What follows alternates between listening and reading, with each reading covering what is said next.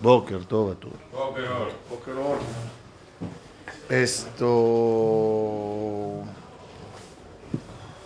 La semana pasada hablamos de lo que es Ashgaha Klalit y Ashgaha Pratit.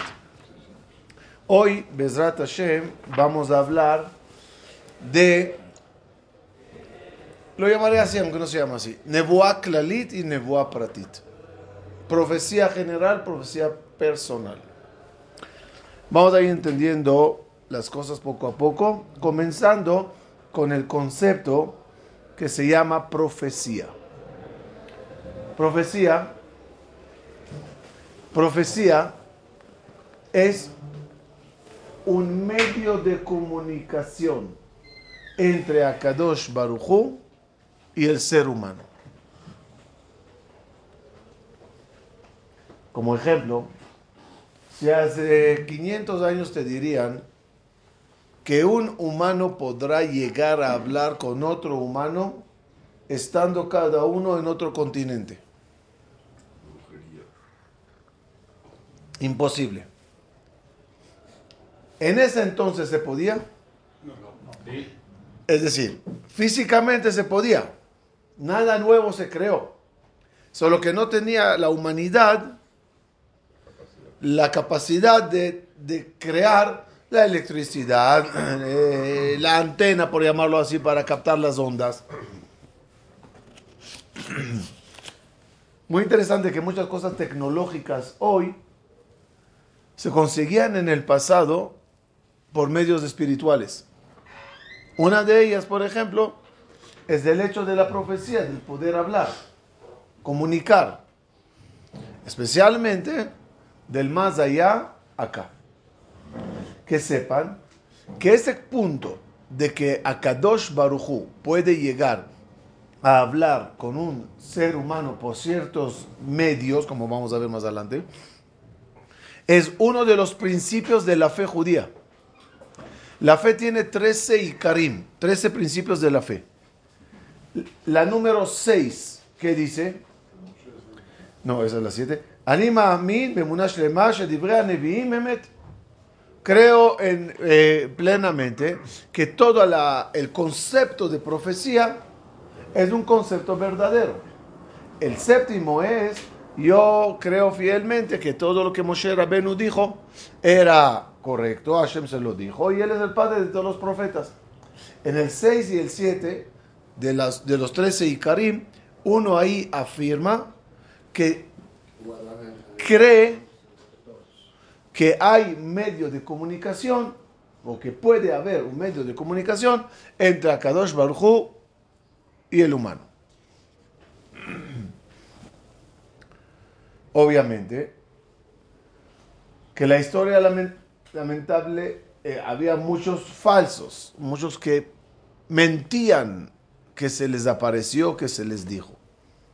Y a eso se catalogan Nevie Sheker, profetas falsos.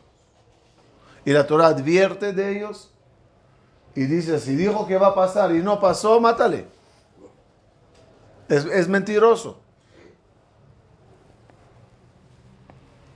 Cuando nosotros decimos nuestros profetas, son profecías que hasta la fecha puedes comprobar la veracidad de sus dichos y es verdad, lo diré así incorrectamente, pero adrede lo digo, incluso el profeta no creyó que va a pasar.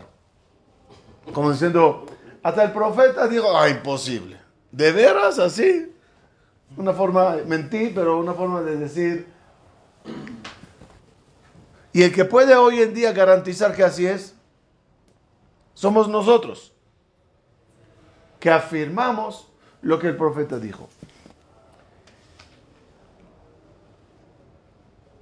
No, no, no, no me quiero poner en los pantalones del, profeta cuando está en pleno Manhattan, Babilonia, en pleno apogeo, miles y miles y millones de personas caminando, trafica, eh, eh, comerciando, viviendo, y, y ve el lugar y dice, este lugar va a ser desértico, ni pastores pasarán por aquí.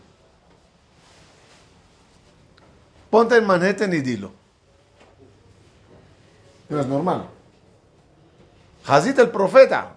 Estoy intentando ponerme en el raciocinio humano del profeta cuando su raciocinio espiritual recibe un mensaje de decir una locura. Hoy, hoy, tú puedes afirmar que él tuvo razón. En todas las imágenes que puedes encontrar en Google de Babilonia, ni un pastor pasa por allá.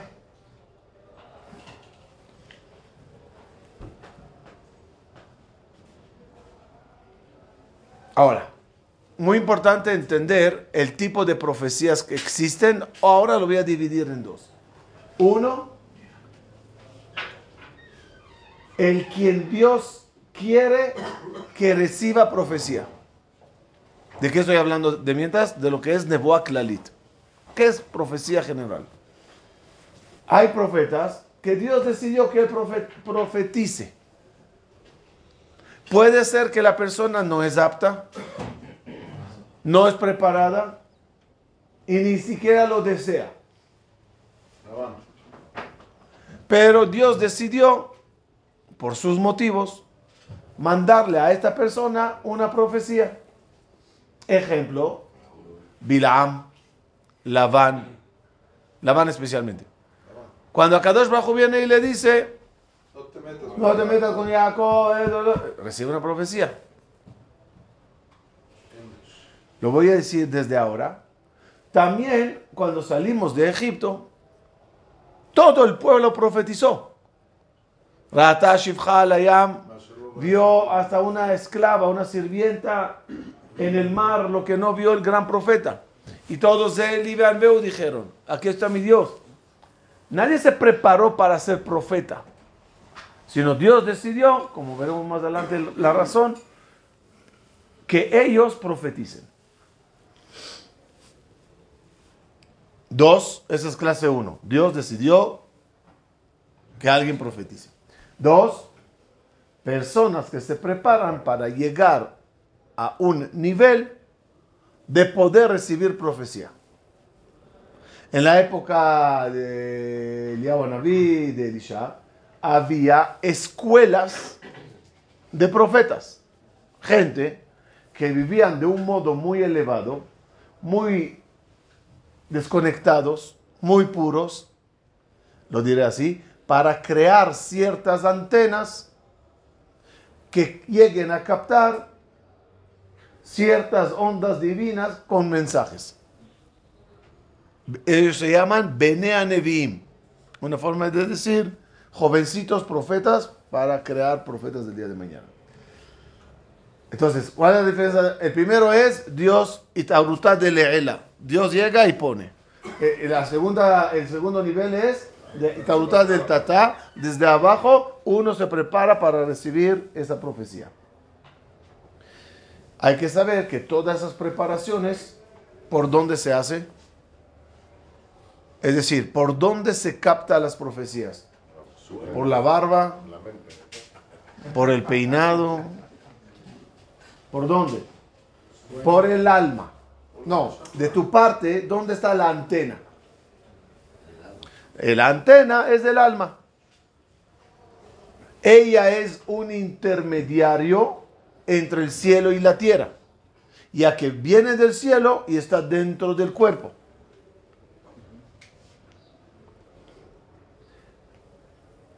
Como dije en mi libro de interpretación de sueños, que que, el alma es como un eh, traductor entre un profesor sabio y un sordo mudo. ¿Cómo se pueden comunicar? Ese sabe mucho, pero ese no le puede escuchar. ¿Qué se hace? Se pone un intermediario en medio. Este habla y este transmite señales. El alma funciona aquí como un intermediario entre el profesor sabio, que es Akadosh Baruchu, y el cuerpo sordomudo que tenemos. A través del alma se consigue la conexión. Por lo tanto, cuando hablamos de, personas que se preparaban para ser profetas, la preparación en qué consiste? Es una preparación espiritual. Viene la Gemara y dice, ¿quién tiene Shejina? ¿Quién tiene Ruach HaKodesh? ¿Cuáles son las cuatro condiciones para que tengas Ruach HaKodesh? En Hashem Mashre Shejinato, el al Misheu, solo Dios mora sobre aquel que es rico, fuerte, sabio, humilde. Obviamente, si dijimos que todo depende del alma, el rico no es monetario y el fuerte no es músculos. Y el sabio no es IQ. Por ello, de forma rara, una Mishnah y Pirkei Avot, capítulo 4, comienza ¿quién es el rico? ¿Quién es el pobre? Eh, ¿Quién es el, eh, el fuerte? ¿Quién es el eh, ¿Qué es que quién es quién es quién es? Pues, y por, ¿y quién es el pobre? ¿Y quién es el guapo? ¿Y quién es un millón de preguntas?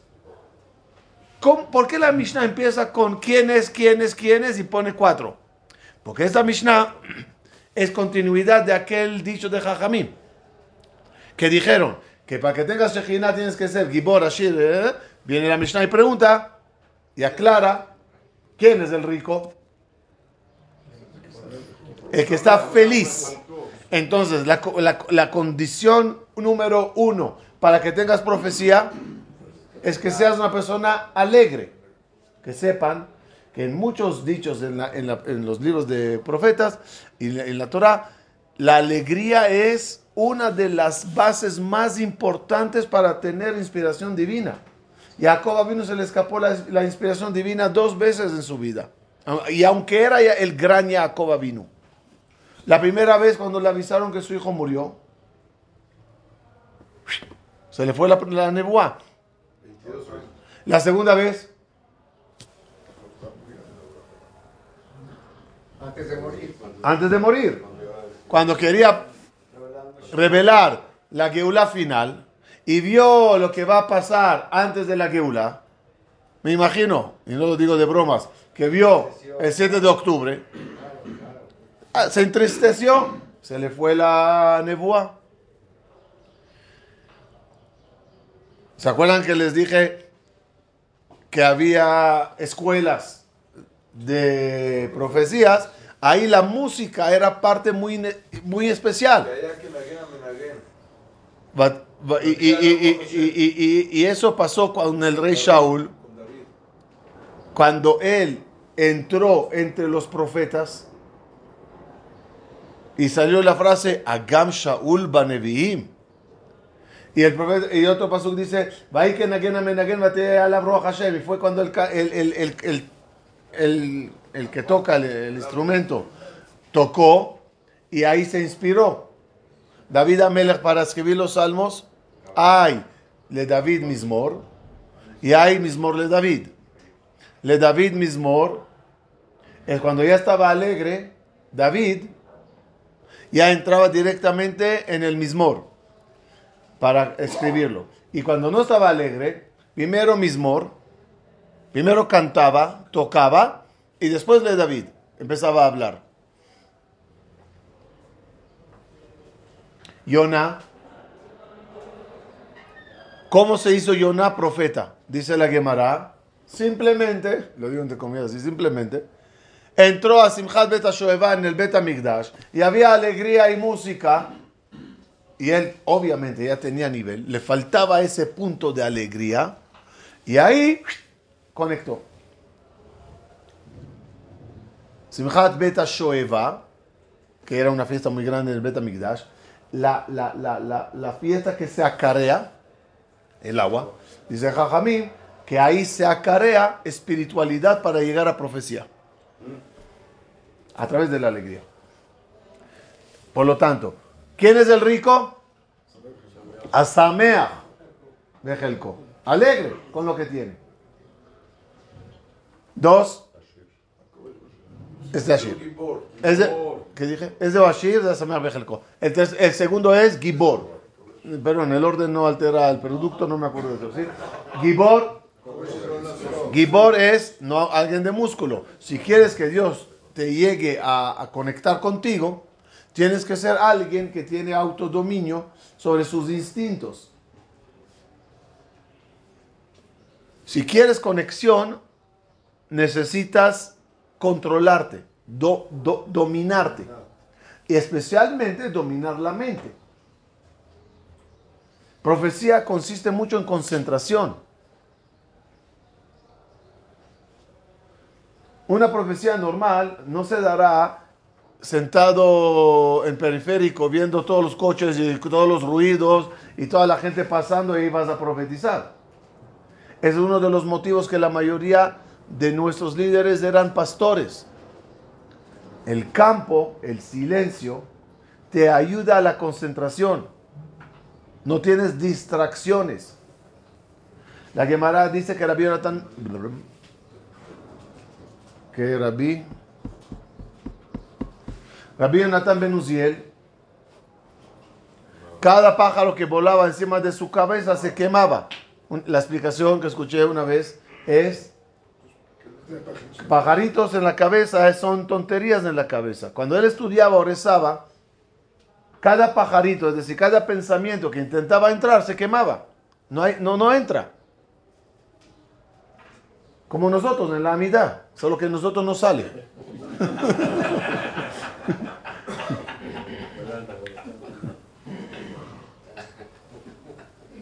Ahora, ¿cuál- la tercera, jajam. Ahora, otra vez, no es jajam de, que sabe armar computadoras o sabe eh, volar un- un- una, nave espacial a, una galaxia. Es Jochma de Torah, Jochma de entender la Kadosh Baruj Hu, Jochma de entender lo que es la- la- la- el cielo, las sefirot, los olamot. Jochma, Torah, Gemara, Jochma. Y para adquirir esa Jochma, ¿cómo se hace? Tienes que aprender de todos. ¿A qué, qué quiere decir aprender de todos? Y aquí voy a decir algo muy delicado, pero hay que decirlo. A veces, lamentablemente, como estudiosos de Torah, tomamos ramas. Yo soy Hasidut. Yo soy Dafayomi. Yo soy Kabbalah. Yo soy pura alajá. Hazaku Baruch a todos. Abal Alomed Mikol Adam es alguien que procura saber de esto, saber de esto, saber de esto, saber de esto. Al final, todo vino del mismo. Y, y la cuarta, que es la más importante, que, lo diré, mejor, lo diré bien de una vez, que a pesar que eres jajam, y a pesar que eres rico sameach, y a pesar que eres gibor, humildad. Humildad es una condición básica para que Akadosh Baruj more sobre la persona. ¿Por qué? Porque está escrito sobre el orgulloso, en Ajad. Él y yo no podemos estar en el mismo lugar. ¿Cómo vas a tener profecía si Dios te, te, te, te, te- te excomulgó? Claro, no está contigo, claro. Si no está contigo, ¿cómo vas a tener profecía?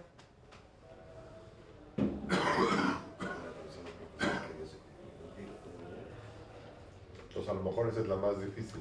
¿no?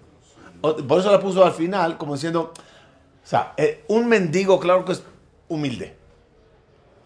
Porque no tiene de qué enorgullecerse. A verte teniendo esto y esto y esto, y con todo eso, eres humilde. Es difícil.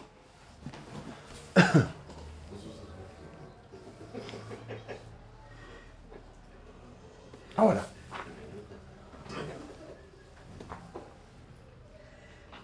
Hay en la Gemara múltiples, eh, en el Zohar también, múltiples eh, eh, dichos que hablan de anuncios que hay en el aire. Cada día sale una voz divina de, monte, de la monte de, sí, de. ¿No? La calle. Sí.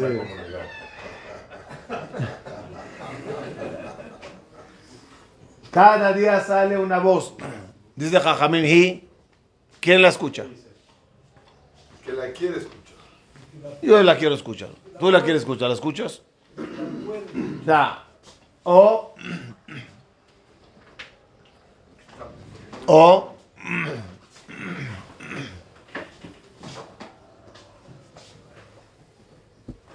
o o, la- o- o por ejemplo, dice, cada cosa que viene al mundo se anuncia 40 días antes en el cielo. Hay anuncios de las cosas. Hay dichos. Hay veredictos. ¿A qué equivale eso? A ondas que se mandan. Pero no hay antena que la capte. ¿La onda está? Sí. Jajamim hablaron de las ondas.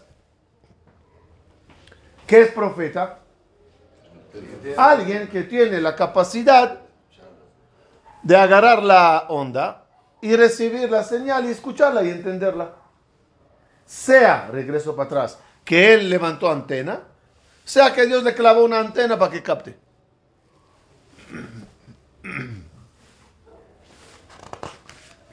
Que quede claro. El mismo profeta que tiene la antena, él también puede tener altibajos. Como tu celular, una, dos o tres. Tengo, sí, pero estás en un lugar que no hay señal. Aunque tienes buen celular, aunque tienes buena antena, hay interferencia. Agarre- aga- agarren el celular, bájense eh, al sótano. ¿Te entran las llamadas? No. Dice la Gemara, en la época del segundo templo, salió, una voz divina, que esa sí la escucharon porque es señal de baja frecuencia, no sé si lo dijo, o sea, hay, a veces cosas livianas que más gente la pueden captar. Y la voz, eso se llamaba bad call. A lo mejor hablaremos de eso hoy o no. Y la bad call decía, hay uno entre ustedes que puede llegar a ser profeta. Todos voltearon a Ilela Zaken. Solo que su generación no es merecedora. ¿Qué quiere decir eso? Si tiene, si tiene, ¿por qué no la tiene? O sea, si tiene todas las condiciones, ¿por qué no capta? Respuesta, generación inadecuada, ambiente inadecuada, incluso al de antena puesta, no le llega la señal. Por ello, por ejemplo, no existe profecía en la diáspora.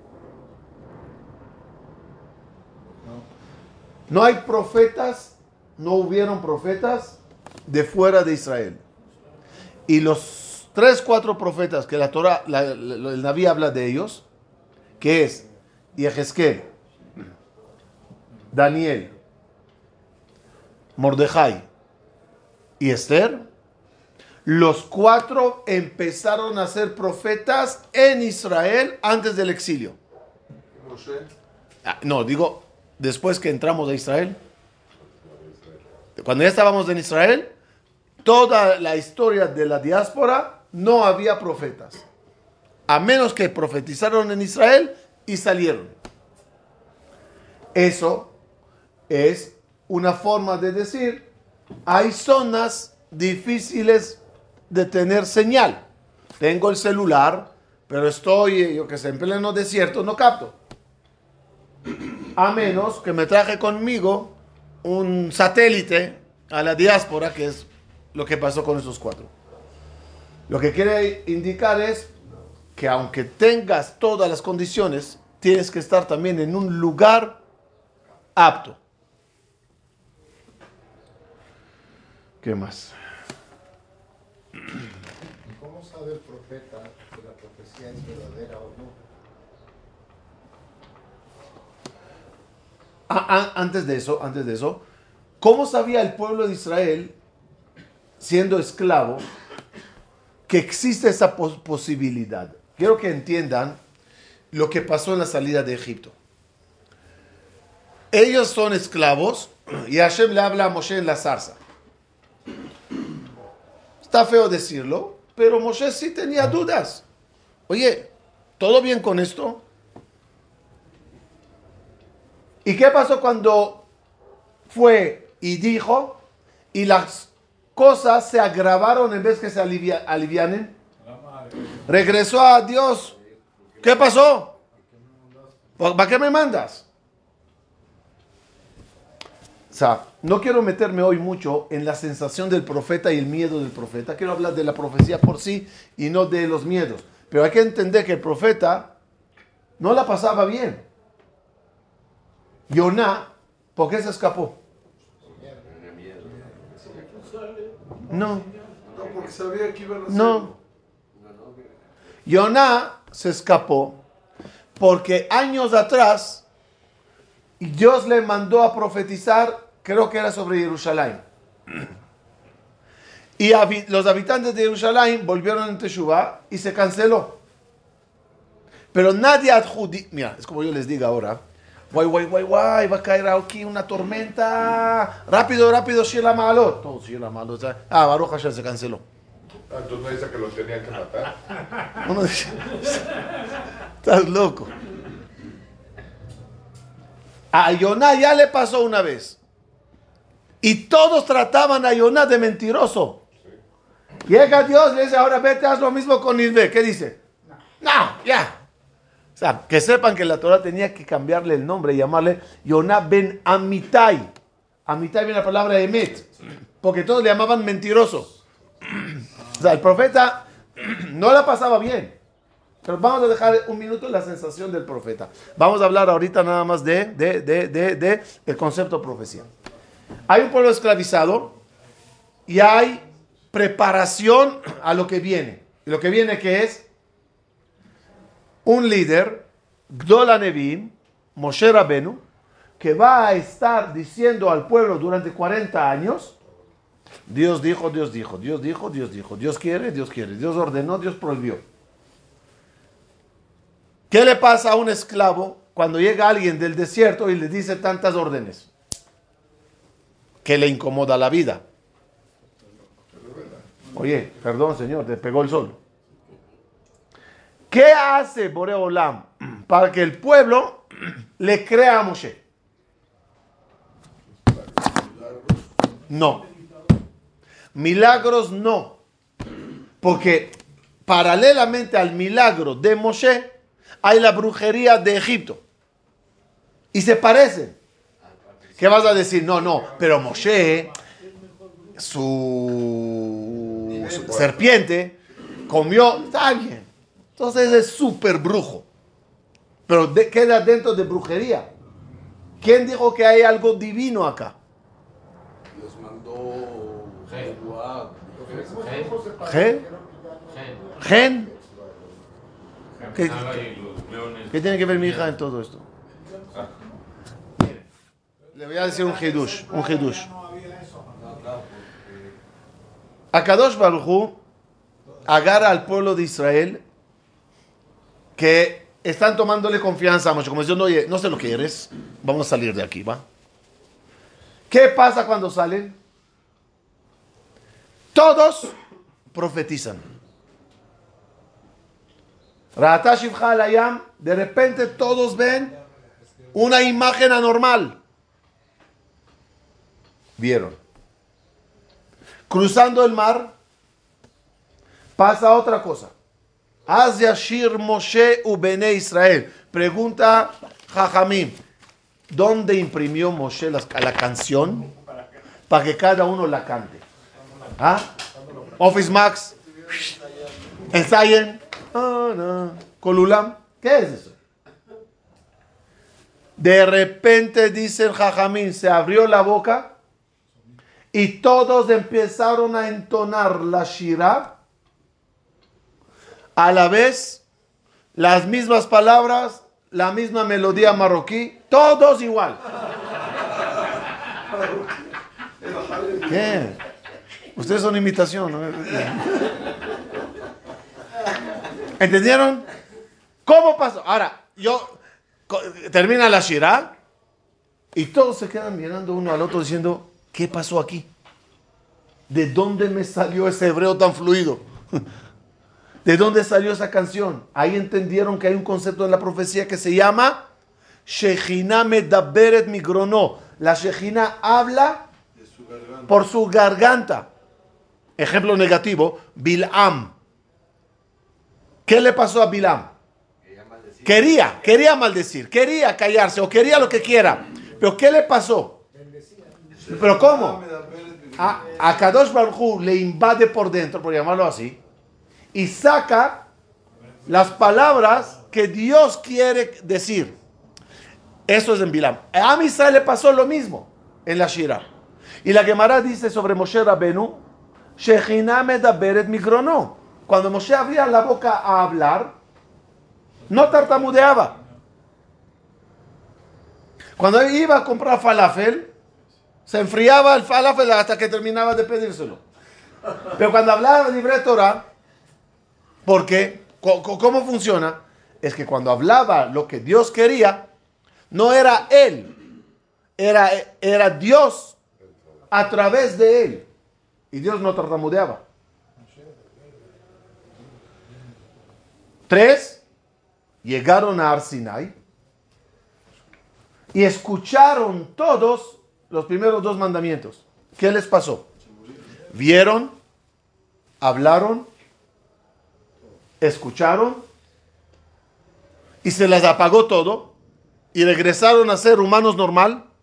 Pero ya saben, cuando Moshe dice vi, ¿a qué se refiere? Cuando Moshe dice algo, ya entienden lo que le está pasando. Cuando Dios dice, Dios me dijo, ya entienden lo que es. Había que pasar al pueblo por un, eh, una probadita de lo que es las profecías, que lo vivan para que le crean. ¿Entendimos? ¿Por, por qué dije dos mandamientos y uno diez? Porque según Jajamim, después de los primeros dos mandamientos, dijo el pueblo de Israel, ya, ya entendimos, ya entendimos cómo funciona. Que te lo diga a ti. ¿Por qué? Porque en la profecía verdadera, fuerte, causaba al receptor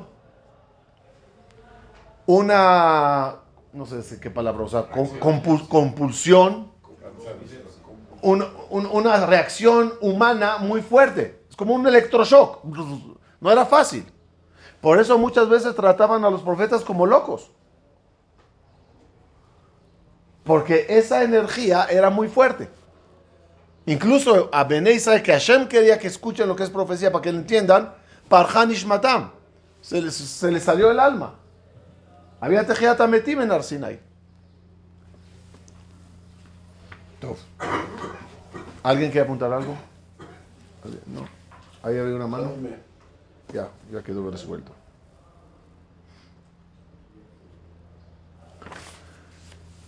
Por ello, no cada uno podía recibir profecía. Si no estás listo, no la puedes recibir. Es alto voltaje. ¿Qué dice la Gemara? Arba'an la pardes. Cuatro jajamim entraron al pardes, que significa la Torah profunda, etcétera. Ya conocen todo.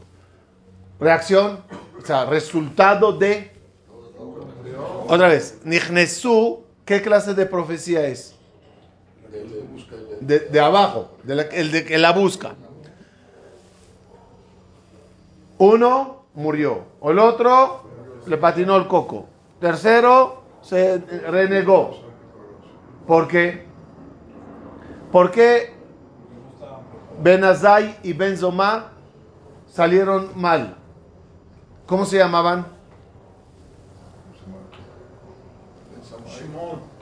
Muy bien. Se llamaba Shimon Benzoma y Shimon Benza- Ben, eh, Benazai. ¿Por qué la Mishnah no dice su nombre? ¿Por qué dice el hijo de Azai, el hijo de Zoma? ¿Por qué no dice su nombre, Shimon? Explica Jajamín. Porque eran tan jovencitos que cuando los ves, dice, este es el hijo de... Es el hijo de... Es el hijo de Shlomo, el hijo de Eliyahu, el hijo de Rahel, el hijo de... No, todavía no tenían propio, eh, nombre propio, por llamarlo así, jovencitos. ¿Qué le pasa en esa juventud frágil, por llamarlo así, todavía no bien desarrollada, cuando entra a alto voltaje, Shebirata Kelim, ¿se acuerdan? Shebirata Kelim, ¿qué con- ¿en qué consiste? Muchas luces, poco recipiente. Si no lo resiste. No lo resiste. Como les dije una vez, agarren una, un, un foco, ¿Se acuerdan? Antiguamente habían focos. Con filamento. Filamento. Filamento. Y pónganle filamento grueso con vidrio muy, muy delgadito. Por muchas luces, pocos kelim. Eso se llama Shbirata kelim. Es lo que les pasó. El cuarto que es Rabbi Akiva, ¿qué está escrito sobre él? Entró bien y salió bien. Se agregaron en las palabras, entró bien. entró en paz. Ok, quiere decir, entró en paz, quiere decir, entró completo.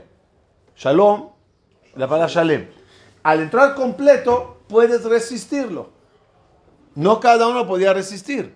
Ya era más grande lo que ¿no? Por eso, no sé, no sé qué edad tenía, pero en ese momento. Pero lo que quiere decir, preparado. Y cuando estás más preparado, puedes recibirlo. Otro problema, Ajer, por ejemplo, okay, Ajer, que es del tercero que renegó. La Guimara dice, no paraba de cantar canciones griegas. Se le caía revistas de sectas. Es decir, el- la misma antena está mal. No hay bastante preparación pura para eso. Entras a altos voltajes, puedes entrar. Si te dicen cómo entrar, puedes entrar. Pero la pregunta es si tú estás listo. Nadab y Abiú, los hijos de Aarón a Cohen. ¿Por qué murieron? ¿Y por qué hicieron eso? Porque en Arsinai había la gente que tuvieron mayor, mayor cercanía y profetizaron más alto. ¿A qué me refiero? Matan Torah era Nebuá Clalit para todos. Pero dentro de todos cada uno tenía otra preparación y, rece- y receptor. Por lo tanto, cuando había Nebuá Klalit a todos, había Nebuá para ti dentro de la Klalit. Conecten a la semana pasada para entender lo que estamos diciendo. Y entonces, cada uno lo recibió diferente. Ellos lo recibieron tan bonito, porque sí estaban preparados, que aquí entra otro problema de adicción. A veces entras en una adicción al más allá.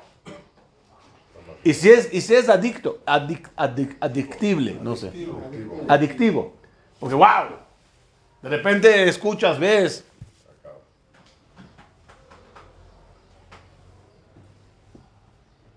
¿Y qué quieres? Más, más y más. ¿Qué hicieron ellos para recibir más? Entraron a Kodesh HaKodashim, un lugar apto, un lugar, eh, esto, ¿cómo se llama? Un lugar eh, eh, preparado para recibir, porque ahí, entre los querubim, pasaba siempre la señal divina, la profecía. Tomaron vino, no para emborracharse, sino para opacar el cuerpo, como diciendo, porque, porque era la sensación más parecida que les pasó en la profecía, como una cierta borrachera espiritual. Entonces hicieron actos terrenales y agarraron la majta como Cohen. Hicieron todo para qué? Para recibir. ¿Recibieron? Sí. Solo que en ese momento ellos o el lugar, o, eh, demasiada energía, se- dice, dice el Jajamín, se quemaron por dentro. O sea, el cuerpo estaba entero. Era, era, era una sobredosis, hablando ya de adicción, espiritual que les fundió por dentro. En palabras, si quieren, más suaves, eh, dice Shlomo Amelech, Nafshi bedabero. Mi alma salió cuando él habló. Se refiere cuando Dios dijo en Mantan Torah. También pasa, les pasó, que al haber una energía tan grande, el alma se absorbe para afuera. Jajamín lo traen como ejemplo que tú puedes jugar con una ternerita. Pero ¿qué pasa a la ternerita cuando ve a la mamá? Corre para allá. Es lo que le pasó a la de Shama. ¿Dónde llegué y por qué llegué hasta aquí? Todo. Muy interesante conocer el Rambam. El Rambam dice que hay 11 tipos y grados de profecía. Otra vez, aunque está hablando de Nebuah Klalit, es decir, lo que es de forma general las profecías que existieron, hay que saber que en un momento dado desapareció este grado de profecía. ¿Cuándo pasó? Creo que es del Rambam que lo trae. 40 años después de la construcción del segundo templo.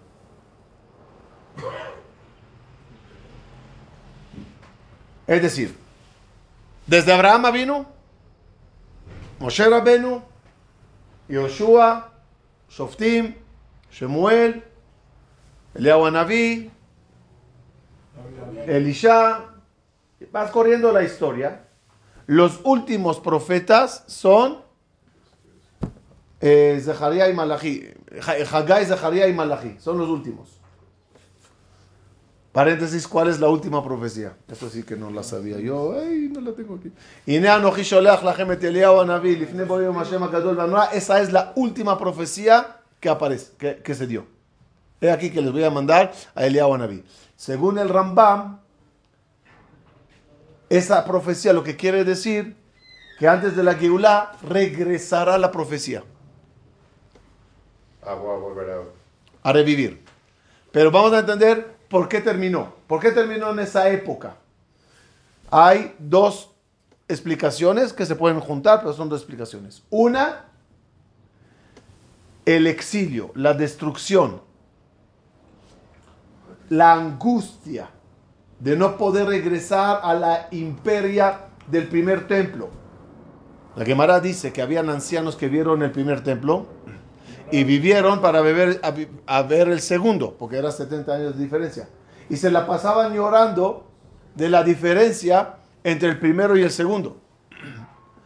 Esa tristeza que dijimos causa, que ya no hay profecía, no había alegría en Israel, por eso se bajó la profecía. Y desde entonces, toda la historia de nosotros es persecuciones, persecuciones exilio, no hay alegría para alcanzarlo y no hay paz mental para estudiar como es debido y prepararse como es debido para recibirlo. Otra versión es la siguiente. ¿Por qué se destruyó el primer templo? Uno de los pecados más graves era la idolatría. La Gemara cuenta que estaban tratando y hablando sobre los reyes de Israel, quién tiene Olam Abba y quién no tiene Olam Abba. Y llegaron a, debatir sobre Menashe. Menashe era el hijo del rey Hizkiah. El rey Hizkiah era un tzadik muy grande. Su hijo Menashe era lo contrario. Y invadió Israel con Abodazara, pero al final parece ser que volvió en Teshuvah. Entonces el tema quedó así en el aire y uno de los hajamim dijo, ya mañana hablaremos de nuestro cuate Menashe a ver qué. Así una forma de desprecio. La noche dice, la quemará, llega Menashe entre sueños, le dice, ¿y tú por qué te burlas de mí hablando así? Sí, ¿por qué no me voy a burlar de ti, de ti si tú eras idólatra? Le dijo Menashe, primeramente le hizo una pregunta, le hizo una pregunta, ¿de dónde cuando se hace amotzi se corta el pan? El jajam no supo contestar y le, dijo del lugar que primeramente se amasó bien. El Benishai, en un momento dado sería bueno estudiarle, explica de forma profunda la pregunta. Habla de las Neshamot cuando llegan al mundo, quiénes son las primeras Neshamot, quiénes son las que ya están preparadas, como en la bla. Y el jajam le dice, si sabes tanto, ¿por qué hacías idolatría? Y le contesta, si tú estarías en mi época, tú levantarías la yelaba, la, túnica, para dar pasos más grandes y llegar antes que yo al ídolo. Tú, tú, tú, sí, tú, tú, tú, jajam. grande, tanaíta, lo que seas, tú correrías más rápido que yo. ¿Por qué? La explicación es, el mundo es equilibrado. Y si hay mucho poder a la idolatría, había que dar mucho poder a la profecía. O al revés si quieren. Como va a haber muchos profetas, debe de haber mucho, mucha con- contraparte.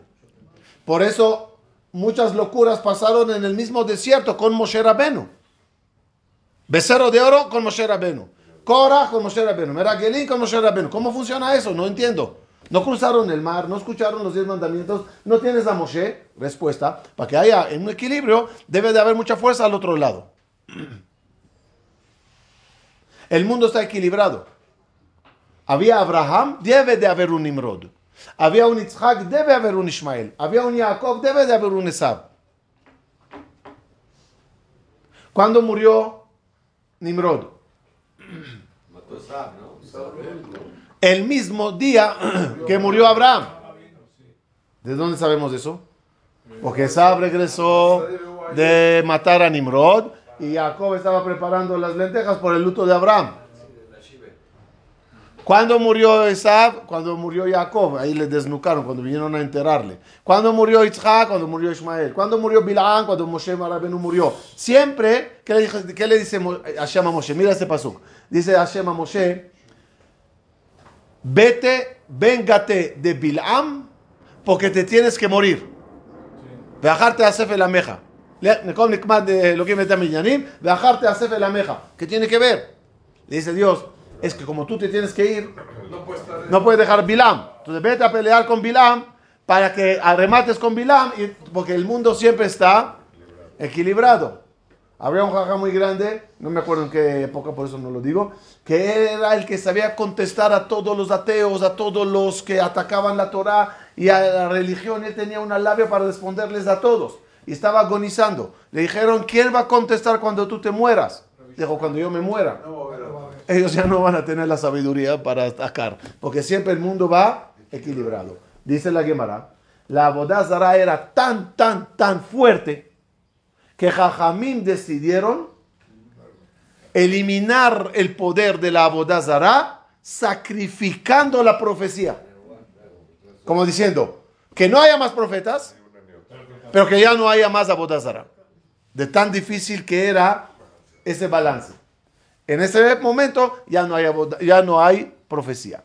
Pero, muy importante saber, que aunque la Nebuak Lalit ya no existe, sí hay personas en diferentes rangos de poder tener, lo llamaremos sutilmente, inspiración divina, que puede ser lo mínimo de lo mínimo de lo mínimo de una profecía pero sigue habiendo conexión y el Rambam trae los 11 niveles de profecía y con eso terminaremos.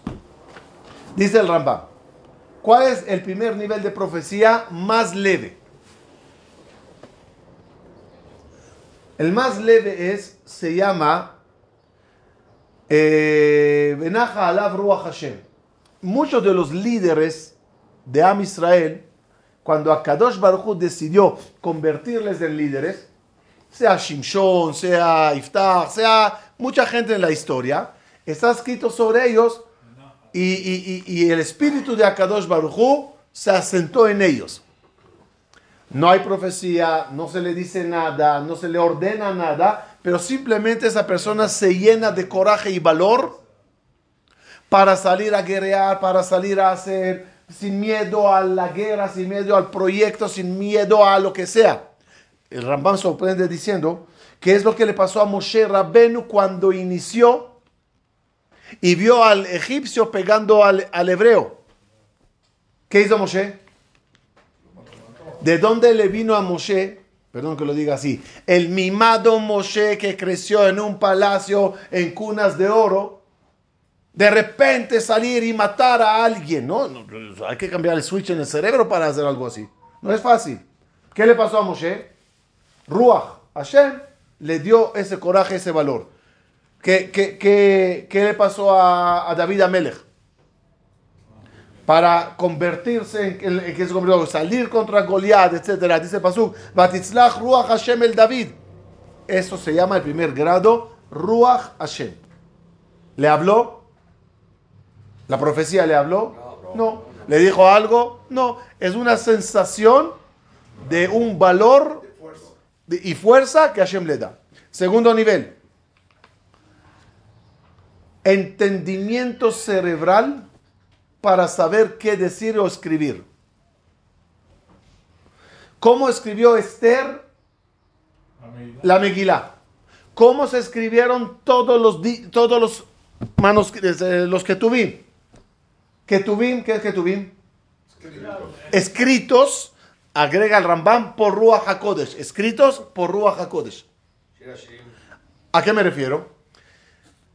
Cuando Esther escribía la Megilá, y en la Megilá, como ya saben, está la famosa conferencia del juicio de Nuremberg con todo, ¿sí? Con- ok. Ella, cuando estaba escribiéndolo, vio el juicio de Nuremberg. ¿Lo profetizó? No. Es el grado de escribir impulsado o manejado manipulado. por Akadosh Baruchu y no te das cuenta que mientras estás escribiendo estás codificando muchas cosas que no necesariamente sabes lo que estás codificando. Pues van a pasar. Y cuando Dios decida que se revele, en tus escritos se verán las cosas. Los que conocen mi conferencia sobre el Salmo 69 de Teilim con el submarino Dakar o la, la- la- boda de Versailles que se cayó el piso. David Amel escribió Teilim. Y quería cantar o quería desahogarse o quería pedir o quería agradecer. Pero ahí Dios le está escondiendo muchos hechos del futuro. Es el segundo grado. ¿Me expliqué?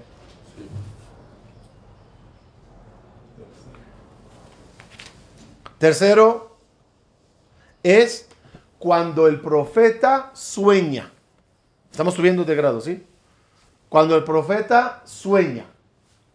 El sueño es un medio de comunicación entre el Kadosh Bajo el ser humano. Es un momento donde la Neshama, la intermediaria, ¿se acuerdan? Se despega y sube. Y es momento donde puede la antena captar sin interfe- interferencia del búnker donde está viviendo. Es el poder del sueño. Y muchas profecías y muchos escritos en la Torah hablan de ciertas profecías que provenían a través de sueño. Cuatro. Pero, ¿y, y en el sueño qué le pasó? Vio. Este grado es vio. Por ejemplo, el grado de Yosef. Él ve espigas. Él ve estrellas.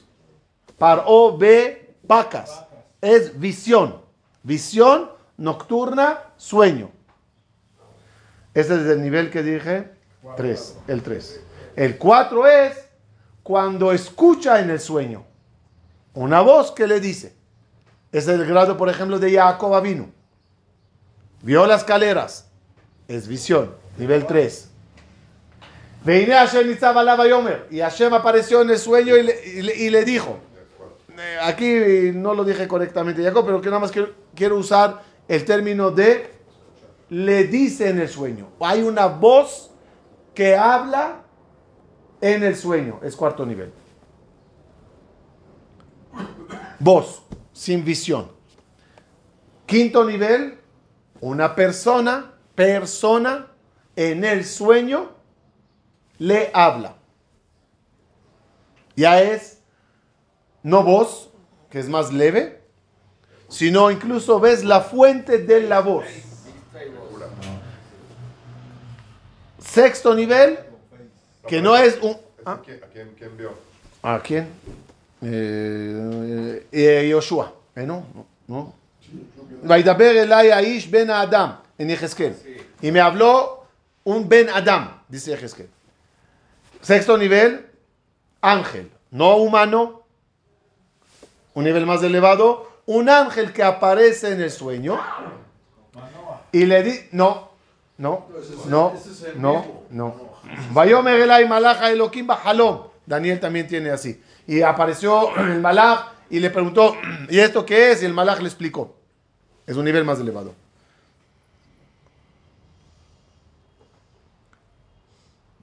¿Dónde estoy? Siete.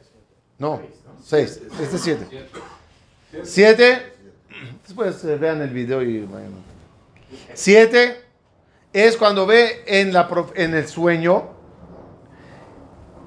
que Hashem le está hablando. Y eso es lo que Jacob vino, por eso dije que Jacob vino, que decía, Yomar. Es, un, es una presencia divina, una luz divina que él ve, que esa luz le habla que es Akadosh Baruch Hu. Entonces, el, el, el, el, el, el, el, el, el, el,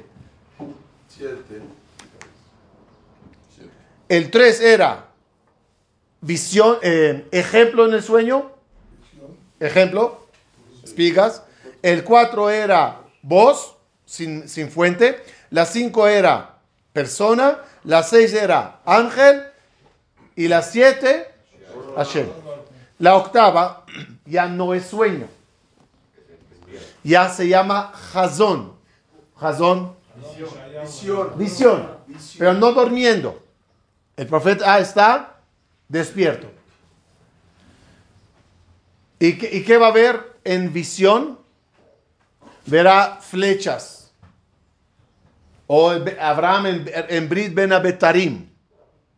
En muchas ocasiones es el profeta no durmiendo, viendo visiones que tiene que entenderlas. Si las flechas llegaron del norte, Mitzafon Tipatah Hara'a. Va a empezar a haber una guerra del Hezbollah, del norte. Entonces es una forma de interpretar visión no durmiendo. Nueve, que escuche cosas despierto.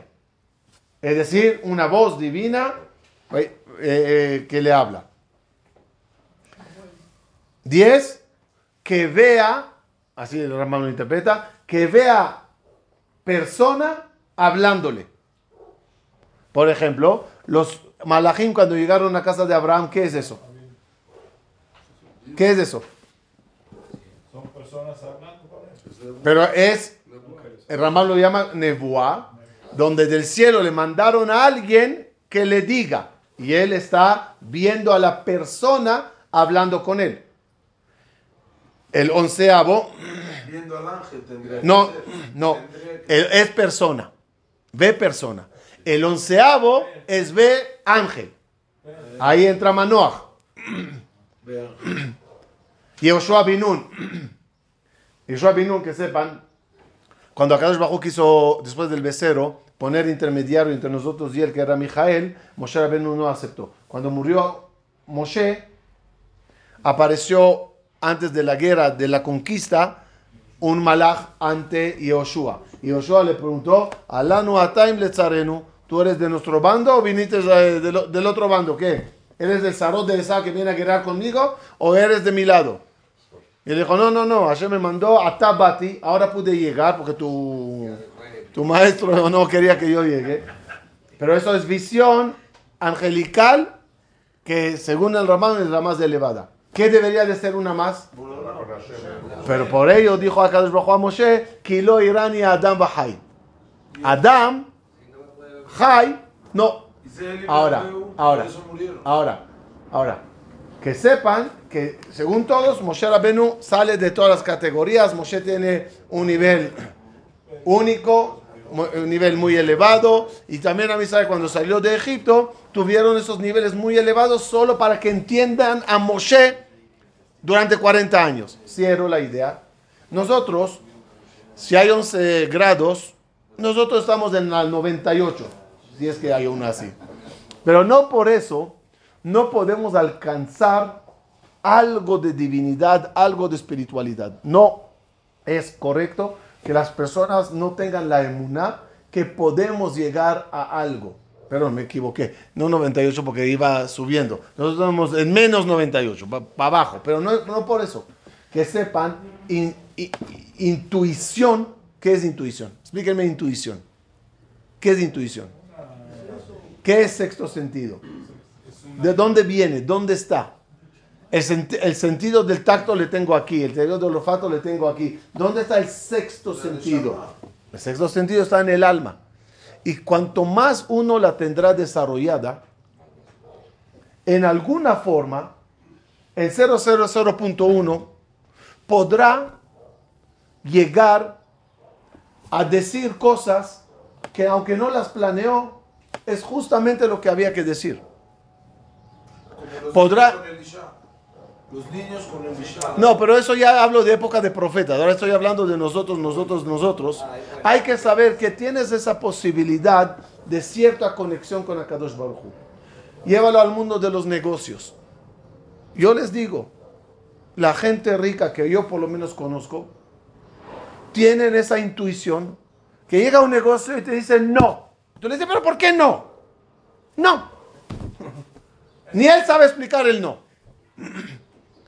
Y llega otra estupidez y dice sí. Y esto cae y esto es cuando Akadosh Baruj ¿Qué pasa ahí? Cuando Akadosh Baruj quiere, entonces te da un feeling interno del sí y del no. Que sepan en Shidujim, yo siempre digo a los jóvenes, purifíquense lo más que puedan antes de elegir tu pareja, porque la única forma que vas a poder saber si esa es la indicada o no, no es tu cuerpo, es el clic interno que hay en tu alma. Me dijo un joven, sí, entre ella y yo había un clic en el mouse, en el internet, cuando la buscó. Hay algo interno en todos nosotros. Que cuanto más tu Neshama se purifique, más podrás tener la antena puesta a nuestro nivel, en nuestra realidad. Estamos en la diáspora, estamos en una época baja, estamos en todo. Pero algo, dijeron Jajamín, que cuando llegue la Geulah se empezará a despertar en muchos la profecía, el poder de profecía. Qué bonito sería que pre esa época cada uno de nosotros se vaya preparando espiritualmente para que cuando llegue ese Matán Torah, aunque haya Nebuá Klalit, tú ya estarás listo en tu Nebuá Pratit para alcanzar esos niveles. Ojalá que lleguemos a eso, ojalá que alcancemos esos niveles y ojalá que siempre Kadosh Baruj nos ayude a mandar señales. ¿Y saben cuál es la veraja más grande? Que podamos interpretarlo correctamente. Porque si lo interpretas incorrectamente eres Nevi Sheker, que es ser Nevi Emet.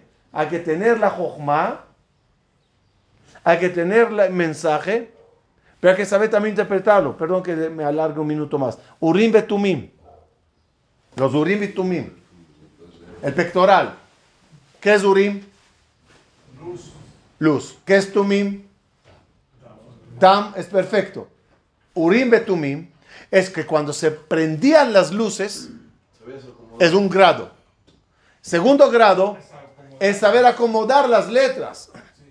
Porque puedo acomodarlas diferente y sale totalmente diferente. Oneg y son las mismas letras, pero son muy diferentes. ¿Qué, qué le dijo Haná a Eli? Tú tendrás grado de Urim, porque se te prendieron, pero no tienes grado de Tumim, no lo sabes leer. Es un nivel muy incómodo que Dios te manda la señal, porque todos tenemos un pectoral aquí, todos. Todos tenemos esa, ese sexto sentido en la Neshama. Y ojalá se prendan luces, es grado número uno. Grado número dos, esas luces que se prendieron, que tengamos el nivel de Tumim para poder leerlo correctamente. Cuanto más elevados podremos ser en nuestra generación, en nuestra realidad, más esos Urim Betumim de Nebuah Pratit se podrán prender. Muchas gracias.